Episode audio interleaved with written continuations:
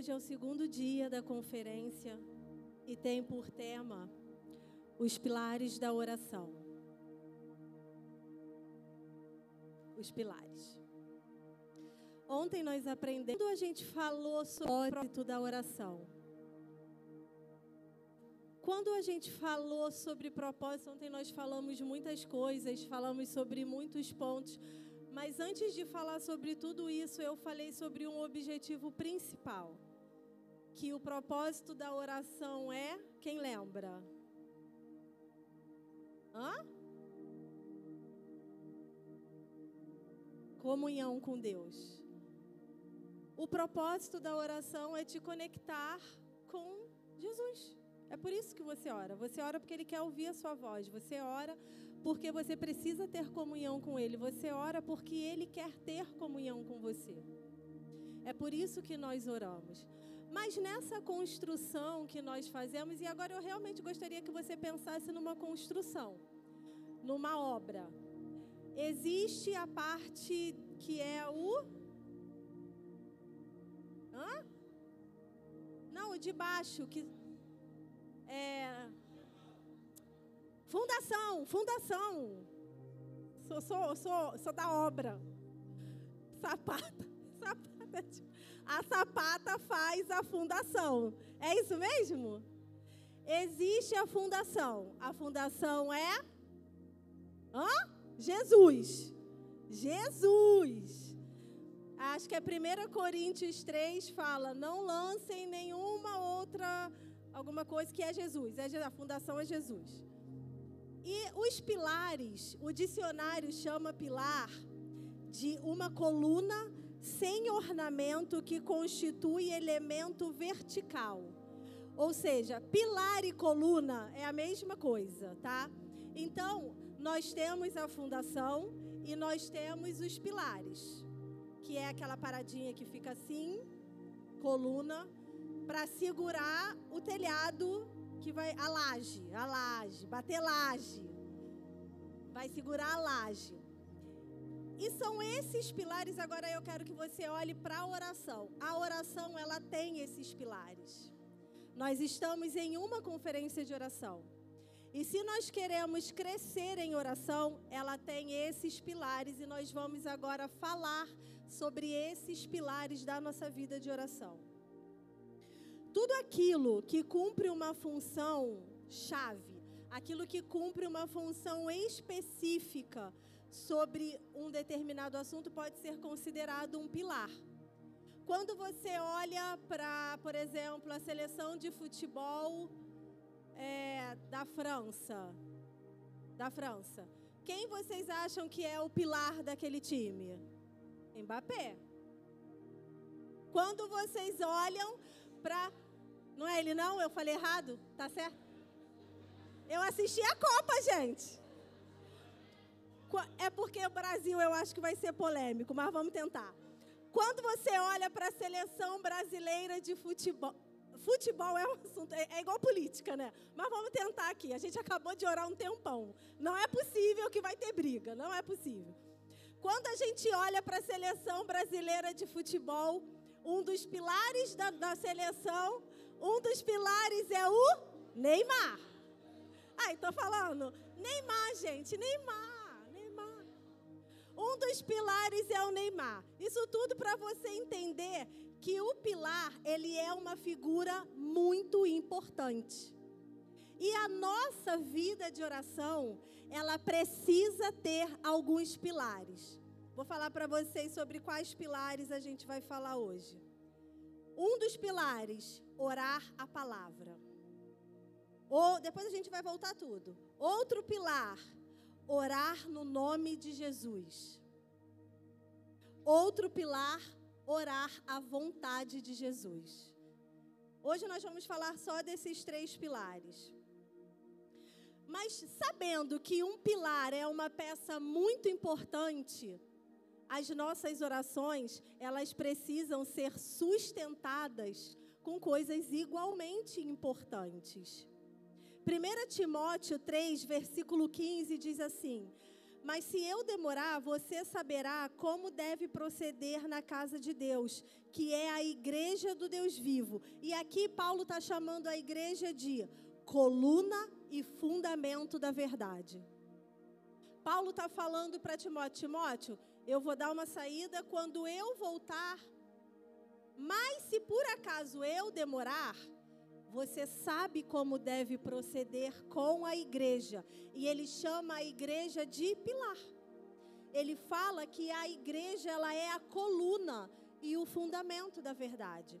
Em Apocalipse 3:12 diz assim: Ao vencedor farei com que seja uma coluna no santuário do meu Deus, e dali jamais sairá. Quando Jesus voltar e nós recebermos a nossa coroa, quando nós recebermos a nossa recompensa, aqui diz que ao vencedor ele será como uma coluna no santuário. Coluna é uma peça importante, pilar é uma peça importante da Deus, o nome da cidade e dali jamais sairá. Gravarei sobre ele o nome do meu Deus, o nome da cidade do meu Deus, a nova Jerusalém que desce do céu, vinda da parte do meu Deus e o meu novo nome. Ou seja, todo pilar ele tem a sua importância. E na oração não é diferente. Eu não quero que você pense que a sua vida se resume a orar.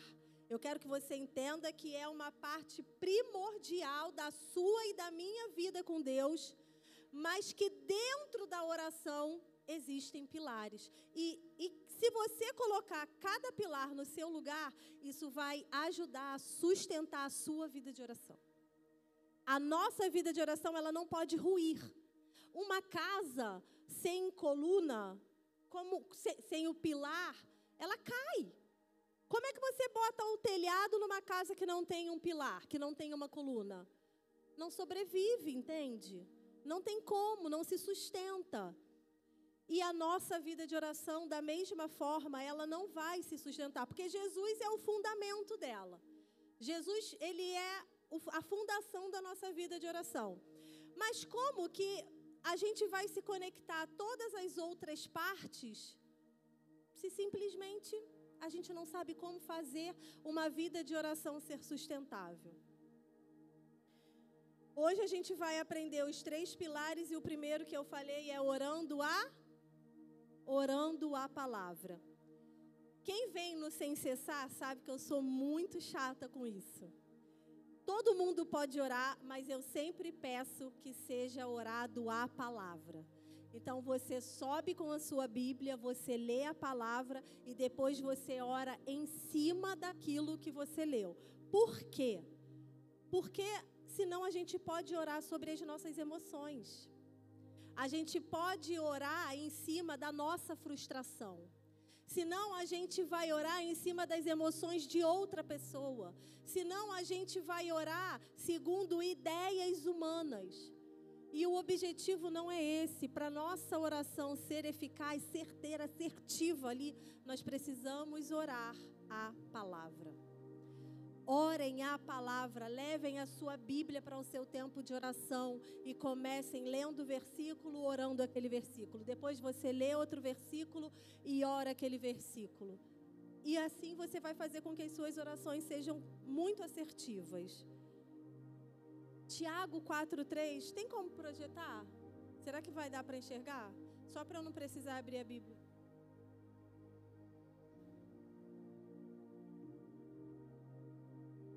Abre aí, Tiago 4,3. Pedem e não recebem, porque pedem mal, para esbanjarem em seus próprios prazeres.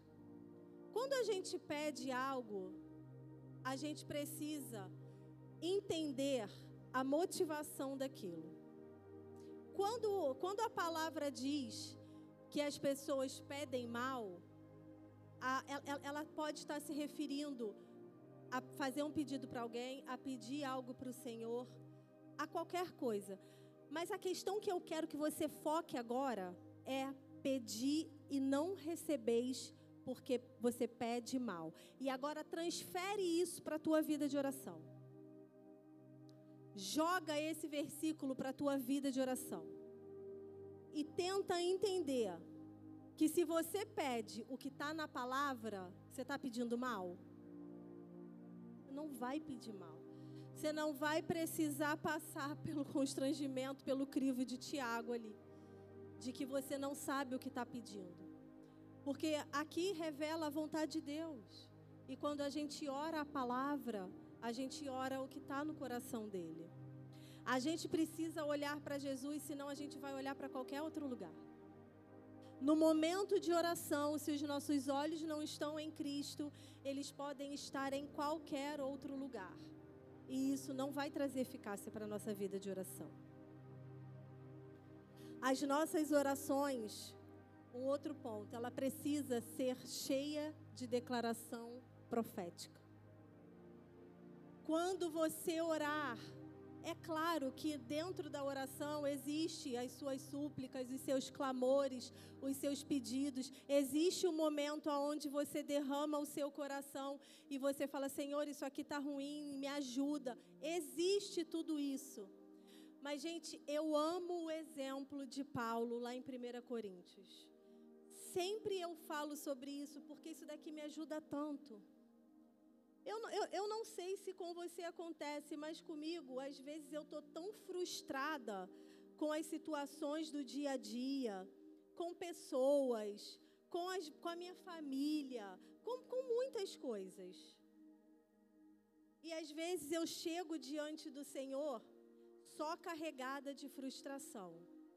Caraca, maluco, roubaram é, Coríntios da minha Bíblia. E às vezes eu chego diante do Senhor só frustrada, só cheia de emoções caóticas dentro de mim. E aonde, tipo, sabe quando você quer um lugar e alguém para falar mal? Às vezes eu chego no meu momento de oração assim. E, ok, se você quer falar mal de alguém, Deus é a pessoa certa para você falar. Nada de chamar o irmãozinho, porque isso é pecado para Deus você pode rasgar todo o seu coração. 1 Coríntios é uma carta para uma igreja difícil. 1 Coríntios é uma carta para uma igreja problemática. É como se nós estivéssemos nessa reunião e todo mundo aqui tivesse preocupado em eu sou de Paulo, eu sou de Apolo, eu sou do pastor Rafa, eu sou da pastora não, eu sou da pastora Débora, eu sou do pastor Rodrigo e fica aquele assunto e fomenta a divisão e é uma problemática gigantesca. Era, era esse o assunto, a grosso modo, obviamente, de 1 Coríntios. Aquela igreja não estava preocupada com a vontade de Deus, com a presença de Deus. Eles estavam preocupados em saber quem era de quem. As conversas deles eram tolas. Eles tinham problemas com imoralidade sexual. Eles tinham problemas com avareza. Eles tinham problemas com muitas coisas. Com muitas coisas. E Paulo, né? E aí Paulo recebe o relatório. Provavelmente os líderes, olha, a igreja de Corinto está passando por isso. Agora a nova deles é que eles ficam discutindo quem é seu, quem é de Apolo, quem é de mais não sei quem. E aí tem o fulano que se deita com a esposa de não sei quem. E aí agora eles estão com um problema que quando eles vão ceiar, cada um come a sua própria comida, eles não discernem o corpo, eles não querem saber do irmão que não tem nada. E aí Paulo vai escrever a carta para Coríntios. E olha o que ele escreve para uma igreja problemática. Sempre dou graças, 1:4. Sempre dou graças ao meu Deus por vocês. Por causa da graça de Deus que foi dada a vocês em Cristo. Porque em tudo vocês foram enriquecidos. Em toda palavra, em todo conhecimento assim como o testemunho de Cristo tem sido confirmado a vocês, de maneira que não lhes falta nenhum dom. Enquanto aguardam a revelação do nosso Senhor Jesus Cristo, e Ele, o Senhor, vai confirmar vocês até o fim, para que vocês sejam irrepreensíveis no dia do nosso Senhor. Fiel é Deus, pelo qual vocês foram chamados à comunhão de seu Filho Jesus Cristo, nosso Senhor. Paulo estava irado com a igreja, ele estava chateado com essa igreja, Mas ele não orou para um raio cair, partir aquela igreja no meio e todo mundo morrer. Será que a gente consegue compreender essa perspectiva? Isso é outra perspectiva, isso daqui é, é outro lugar. E aí, no nosso dia a dia, quantas vezes a gente se chateia com pessoas? Muitas vezes. Muitas e muitas vezes. Nós precisamos chegar no lugar de oração com 1 Coríntios aberto. Eu sempre dou graças a Deus pelo meu marido. Por causa da graça de Deus que foi dada a ele em Cristo Jesus. Porque ele foi enriquecido em tudo. Senhor, embora não pareça, mas ele foi. Não falta a ele nenhum dom. Entende a diferença? Ainda que o seu coração esteja chateado com seu filho, com sua esposa, com seu chefe, os chefes. Senhor, cadê? O meu chefe foi enriquecido em tudo, to, em toda palavra, em todo conhecimento, em todo testemunho. Senhor, não falta nada, nenhum dom ao meu chefe enquanto ele aguarda a revelação do nosso Senhor é completamente diferente quando a gente abre a Bíblia para orar por alguém. Pode não ser emocionante, porque você está de frente para a Bíblia, com seus olhos abertos, talvez sentado numa cadeira, fazendo as declarações proféticas. Isso é uma declaração profética. Você está lembrando ao problemático que ele foi chamado para ser. Você não está enterrando ele nos problemas que ele causa. Você está falando para ele: olha, embora você esteja me causando muitos problemas, você foi chamado para ser uma resposta. Porque é isso que a palavra fala. Todos nós aqui damos problemas para Deus. Mas Ele nos lembra: vocês foram chamados para ser uma resposta. Eu criei vocês para vocês darem certo. Vocês não vão dar errado. E isso tudo é a palavra quem nos fornece. Essa revelação é a Bíblia quem nos dá. Por isso nós precisamos orar as declarações bíblicas. São chamadas também, se você pega desde Atos até antes de Hebreus é Tito, Filemão, Filemão. Se você pega de Atos, Atos não, vamos falar de Romanos a, a Filemão, você tem aquilo que chamamos de orações apostólicas. Você também vai encontrar em Pedro, Tiago e João. O que são orações apostólicas? Orações que os apóstolos fizeram. Simples assim, tá? é uma coisa básica. Por isso, o nome é bonito, enfeitado, só apóstolo pode orar. Não. Você pega as orações dos apóstolos e você ora. São as declarações que eles faziam. E a gente faz o que? Replica. E muitas vezes nesse momento não tem emoção. Nesse momento, tem você sozinho declarando a palavra. Às vezes você quer abrir a boca para declarar uma maldição, abençoar a pessoa, a bênção. Você vai pedir para o Senhor, para Ele abençoar a pessoa que está te tirando do sério. E você não tem ideia do que está acontecendo no seu interior a partir do momento que você faz isso. Você não tem a menor ideia. Então, você pegou aí que as nossas orações elas precisam ser proféticas, sim? E agora vocês querem ver um exemplo de, de uma oração profética?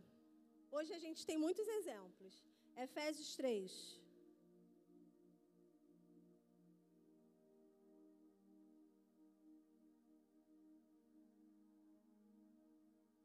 Do 14 ao 19. Diz assim: Por essa razão eu me ponho de joelhos diante do Pai, de quem toda a família no céu e na terra recebe o nome. Pula, lá para o 18. Isto para que, com todos os santos, vocês possam compreender qual é a largura, o comprimento, a altura e a profundidade, e conhecer o amor de Cristo que excede todo entendimento para que vocês fiquem cheios de toda a plenitude de Deus. Quem aqui tem um familiar que não, que não é cristão? E que você gostaria que ele fosse convertido? Ora isso aqui, ó. Senhor, eu oro que os seus olhos sejam abertos. Eu oro que o João, ele experimente a altura, a largura, o comprimento e a profundidade do teu amor. Quando você declara isso sobre uma pessoa, o céu, ele abre. Senhor, eu oro e eu declaro que o meu filho vai se render, porque ele vai conhecer a altura, a largura, o comprimento e a profundidade do teu amor. Isso é uma oração profética do amor de Deus, porque tanto eu quanto você nós precisamos conhecer esse amor. E a Bíblia, ela fala de quatro características. Fala de altura, fala de largura, fala de comprimento e fala de profundidade. Caramba, quando você conhece a largura, você tem a altura. E aí, quando você domina a altura, você tem o comprimento. E quando você domina o comprimento, você tem a profundidade. Isso não vai acabar nunca. Isso não vai acabar nunca. E é para isso mesmo, é para não acabar. Porque sempre tem mais dele para nós conhecermos.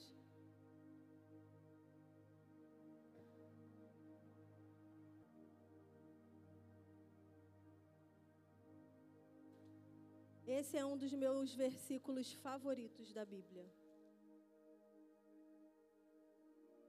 Queria um quadro para colocar no meu consultório com esse com esse versículo. Já cotei para fazer, mas ainda não consegui. Diz assim: Uma coisa peço ao Senhor e a buscarei, que eu possa morar na casa do Senhor todos os dias da minha vida para contemplar a beleza do Senhor e meditar no seu templo. Tem alguém que você quer que se converta? Senhor, eu oro que a Maria possa morar na tua casa todos os dias da vida dela. Eu oro que ela possa contemplar a tua beleza, que ela possa meditar no teu, no, no, teu santo templo são declarações proféticas onde você não só lê, mas que você declara. Nós precisamos declarar a nossa a palavra do Senhor sobre as nossas necessidades. Você pode e deve orar pelas suas necessidades, mas que sejam com declarações proféticas, declarando a palavra do Senhor. Segundo ponto, nós precisamos orar no nome de Jesus entre parênteses, você coloca assim: com perseverança.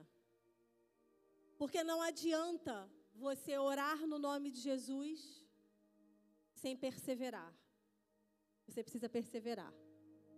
Romanos 12, 12 diz o seguinte: Alegrai-vos na esperança, sede pacientes na tribulação e perseverem na oração. Nós precisamos perseverar na oração e sempre no nome de Jesus. Senhor, é em você que eu confio para resolver. É você que eu sei que tem todo o poder. É você quem vai abrir a porta. Então, em nome de Jesus, abre essa porta que está fechada. Fecha essa porta que está aberta. Senhor, cura. Senhor, restaura. Senhor, ressuscita. Senhor, faz viver ou faz morrer. Não pessoas, a nossa natureza pecaminosa. Faz morrer a minha natureza pecaminosa. Em nome de Jesus, faz morrer. Senhor, faz ressuscitar a natureza de Cristo em mim, em nome de Jesus. Efésios 6,18 diz assim: orem em todo tempo no Espírito, com todo tipo de oração e súplica, e para isto vigiem com toda perseverança e súplica por todos os santos. Orem em todo tempo com todo tipo de oração e súplica, e vigiem com perseverança, orando por todos os santos. Estenda suas orações às pessoas. Orem no nome de Jesus. Em nome de Jesus, abre agora. Em nome, gente, o nome de Jesus é poderoso.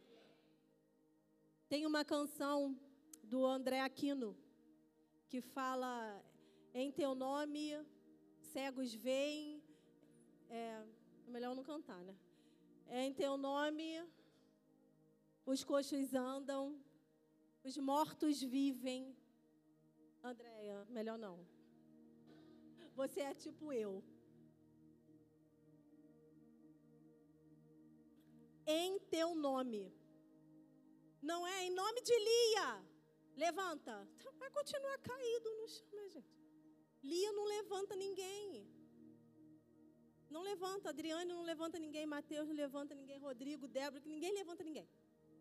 Agora, em nome de Jesus, levanta e anda. Em nome de Jesus, enxergue agora. Em nome de. É só o nome de Jesus. Seja salvo em nome de Jesus. Colossenses 4:2 diz: "Continuem a orar, vigiando em oração com ação de graças." A gente precisa perseverar. Enquanto a gente ora e não obtém resposta, a gente precisa agradecer. Em nome de Jesus, eu agradeço porque está feito na vida de Fulano. Portas foram abertas, está feito, eu te agradeço. Orem no nome de Jesus. Orem as orações de Jesus. Eu tenho um material que tem todas as orações de Jesus. Se você quiser, me manda mensagem. Ontem eu enviei para um monte de gente. Glória a Deus. Eu fico feliz de mandar essas coisas para vocês. Porque eu fico assim, caraca, eles querem. Então, tem, to, tem todas as orações de Jesus no material. Tem as orações apostólicas. Tem as orações de salmos. Tem muitas orações. Então, se você quiser, depois me manda uma mensagem que eu te encaminho. É... O outro ponto. É o segundo ou é o terceiro já? Viu como eu estou rápida hoje? Ah, gente. Vocês estão orando com ações de graças por essa pastora que está pregando rapidinho? Ou vocês não estão recebendo a benção? Gente, é muita benção. Ora no nome de Jesus, agradecendo. Terceiro ponto, orar à vontade de Jesus. E sabe o que, que isso fala?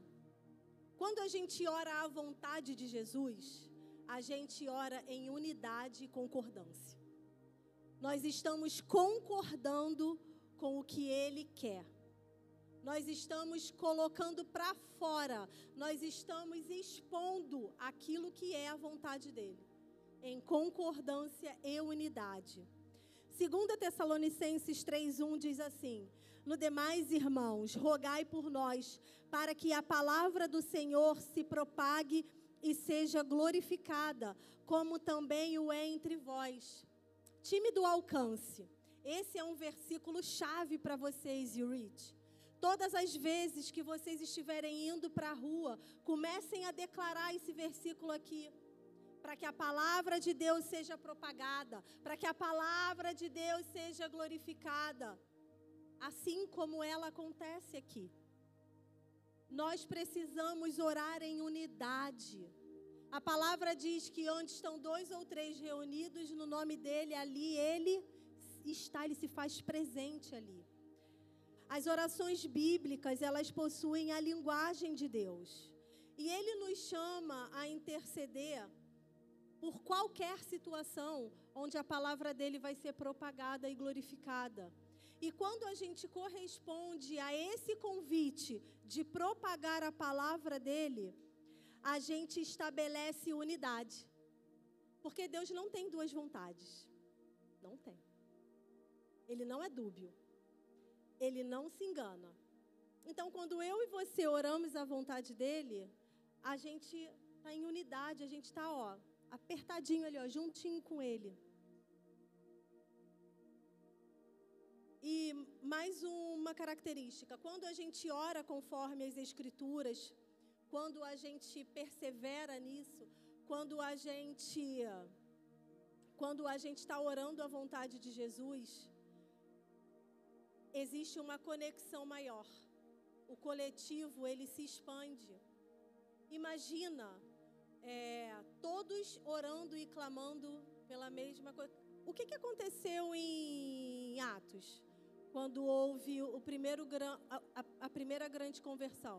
Eles estavam no mesmo espírito, orando ali no mesmo lugar, muito provavelmente pelas mesmas coisas. Jesus foi unidade.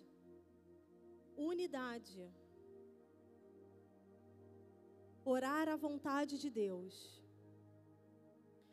a gente se torna facilitador, porque isso promove unidade. Você sabia que muitas discordâncias bíblicas, muitas doutrinas erradas são quebradas quando a gente ora a vontade de Deus? Porque quando você pega a vontade de Deus, você pega um versículo bíblico e ora aquilo dali, talvez aquilo que eu cria ou que eu achava que era correto é de fato substituído por uma verdade bíblica, pela verdade da palavra do Senhor. E isso faz com que sejam quebrados os enganos. Ou, gente, é só uma criança chorando, foca aqui. Então, eu vou começar a chorar também para vocês me olharem. Então, é, a gente precisa entender que essas coisas são quebradas, essas coisas elas são destruídas. Aquilo que a gente crê que não é de uma forma correta, quando a gente ora a vontade de Deus, quando a gente ora a palavra, quando a gente ora no nome de Jesus, a gente está colocando para dentro e está botando para fora o que não presta. A gente não precisa brigar com as pessoas. Paulo, quando fez a oração por Coríntios, ele não falou das divisões. Nesse pedaço, na oração dele, ele não menciona divisões. Ele não menciona os pecados.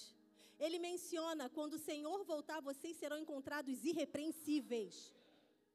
Ele não falou de pecado. Ele não falou nada disso. Ele só falou: vocês serão encontrados santos. Porque não falta nada para vocês. E é assim que nós precisamos aprender a fazer.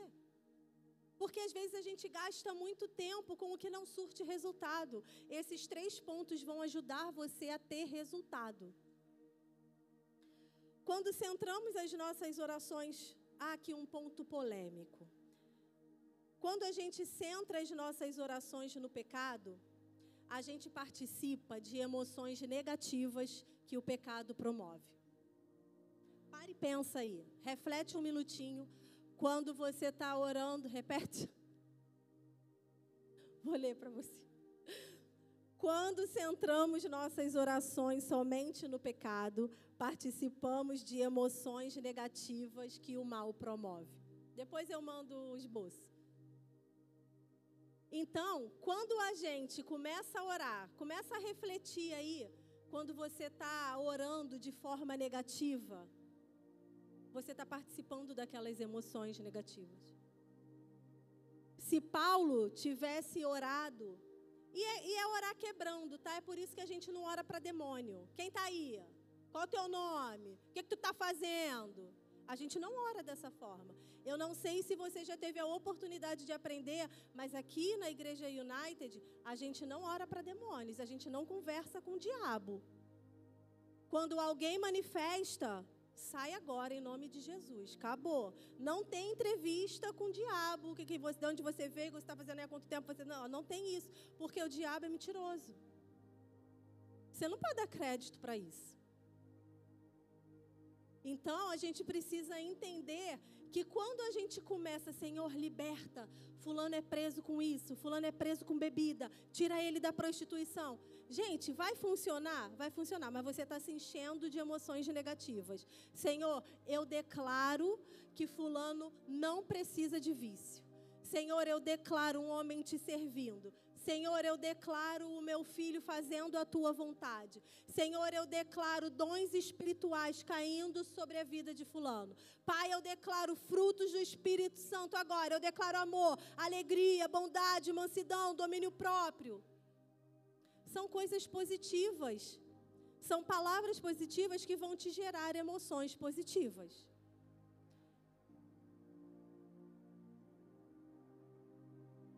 Existem alguns textos bíblicos que podem acrescentar um bom vocabulário e um entendimento melhor da vontade de Deus nas nossas orações. Eu tenho muitos exemplos aqui. Se você não conseguir anotar tudo bem, me manda uma mensagem e eu mando o esboço para você. 2 Coríntios 1, do 2 ao 5, a gente ora por consolo quando eu falar, vocês projetam, precisa ser rapidinho, tá? 2 Coríntios 1, do 2 ao 5. É uma oração por consolo durante a tribulação. E diz assim: Que a graça e a paz de Deus, nosso Pai e Senhor Jesus Cristo, estejam com vocês. Bendito seja o Deus e Pai de nosso Senhor Jesus Cristo, o Pai de toda, o Pai das misericórdias e Deus de toda consolação. E é que Ele nos consola em toda a nossa tribulação, para que, pela consolação que nós mesmos recebemos de Deus, possamos consolar os que estiverem em qualquer espécie de tribulação. Foi, tá bom, deu para eles entenderem. Então, se você está precisando de consolo, líderes, se algum voluntário, algum amigo, alguém do seu departamento está mal, precisa de consolo, manda esse versículo e ora em cima desse versículo. Isso é poderoso demais, gente. 2 Coríntios 9, versículos 10 e 11, é uma oração pela abundante provisão e multiplicação financeira. E Deus, que dá semente ao que semeia e pão para alimento, também suprirá e aumentará as sementes e multiplicará os frutos da justiça de vocês. Assim, vocês serão enriquecidos em tudo para toda generosidade, a qual por meio de nós resulta em orações de gratidão a Deus. Está apertado? Você está sem grana? Abre esse versículo e começa a declarar isso na sua vida. Senhor, me dá entendimento financeiro. Por falar nisso, em abril nós vamos ter um seminário financeiro aqui. Vem um especialista na área pós-graduado, é cristão, e ele vai nos ensinar sobre isso. Não paga, eu acho que não paga nada, ainda tenho que ver com meu marido, mas gente, vocês não podem perder a igreja, ela precisa aprender sobre finanças. Então, já reserva a data, eu acho que é 4 de abril, não tenho certeza. Se alguém puder olhar na agenda e confirmar, me fala aqui. 2 Coríntios 13, 14, é a oração específica para que a igreja daquela cidade ou região seja cheia da graça que produz intimidade e comunhão com Deus. Assim,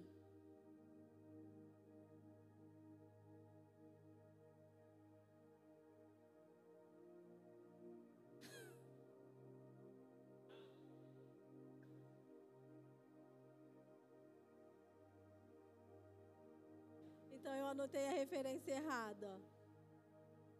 13, 14? Não existe? Eu estou inventando o versículo. Vamos para o próximo. Efésios 1, 3. Oração de proclamação da, da nossa bênção na esfera celestial. Gente, eu amo esse versículo. Eu amo esse versículo. Bendito seja Deus e Pai de nosso Senhor Jesus Cristo, que nos abençoou com todas as bênçãos espirituais nas regiões celestiais em Cristo. Quando você começa a usar esse vocabulário nas suas orações, é diferente. É diferente. Tem alguém? Bora, Fê. A, a palestra, pastora, 2 de abril. 2 de abril é a palestra sobre as finanças. Anota, guarda e vem. Vai ser sobrenatural. Todo mundo já me pediu no documento. Vou mandar, mas só quando acabar aqui. Efésios 3, do 14 ao 21, a gente já leu, eu li aqui. Efésios 6, do 18 ao 20.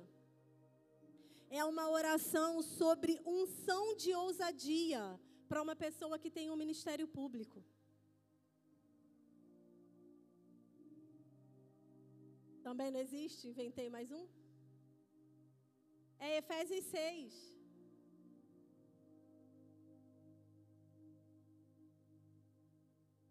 Efésios 6 do 18 ao 20.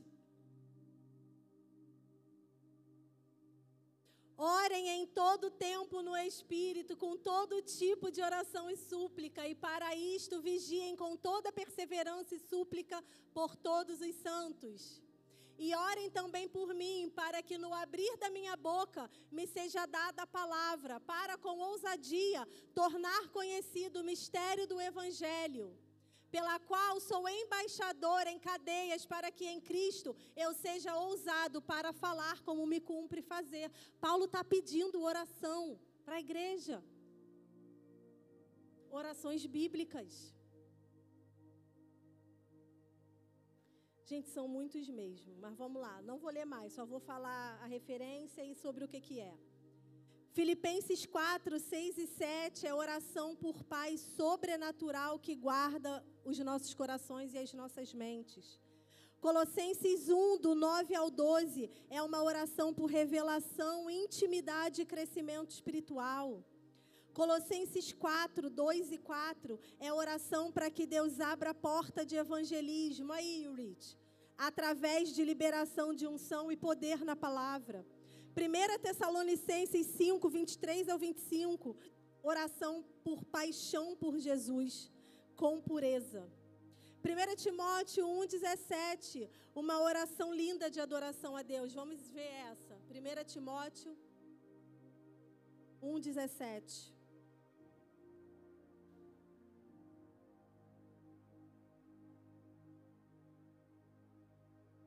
eu desisti de vocês.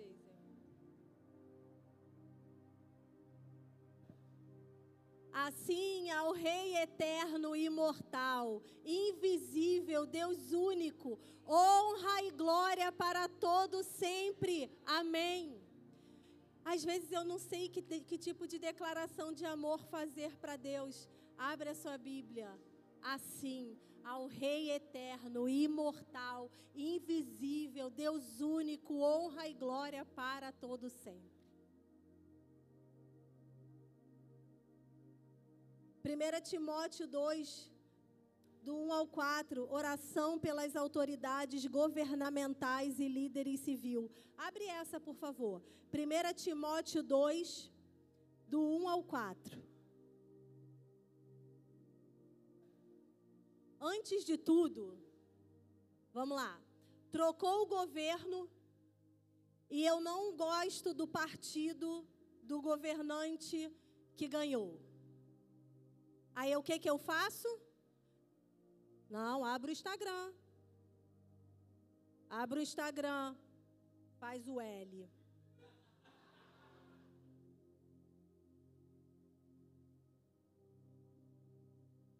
Antes de tudo, peço que se façam súplicas, orações, intercessões e ações de graças em favor de todas as pessoas.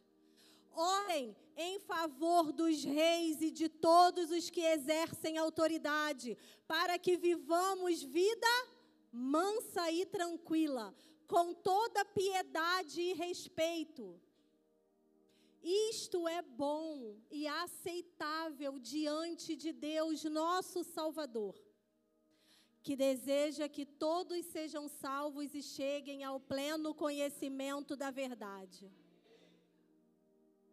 Você sabia que aquele governante que aprova as drogas, que aprova a legalização do aborto, que aprova o casamento homoafetivo, você sabia que Deus quer que essa pessoa seja salva? Você sabia que para Deus é mais interessante tê-la no céu do que no inferno?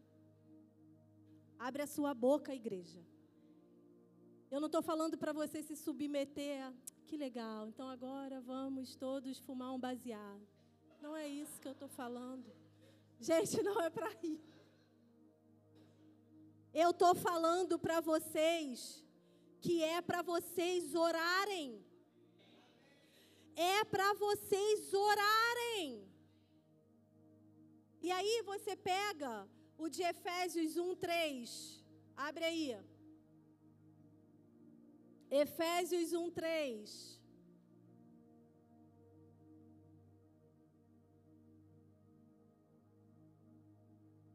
Bendito seja Deus e Pai de nosso Senhor Jesus Cristo, que nos abençoou com todas as bênçãos espirituais nas regiões celestiais em Cristo. Pai, o governante João, eu oro para que ele esteja assentado, assentado nas regiões celestiais. Eu oro para que ele experimentem as bênçãos do céu. Pai, eu oro, Efésios 3, que declara que ele vai conhecer a altura, a largura, o comprimento e a profundidade do teu amor.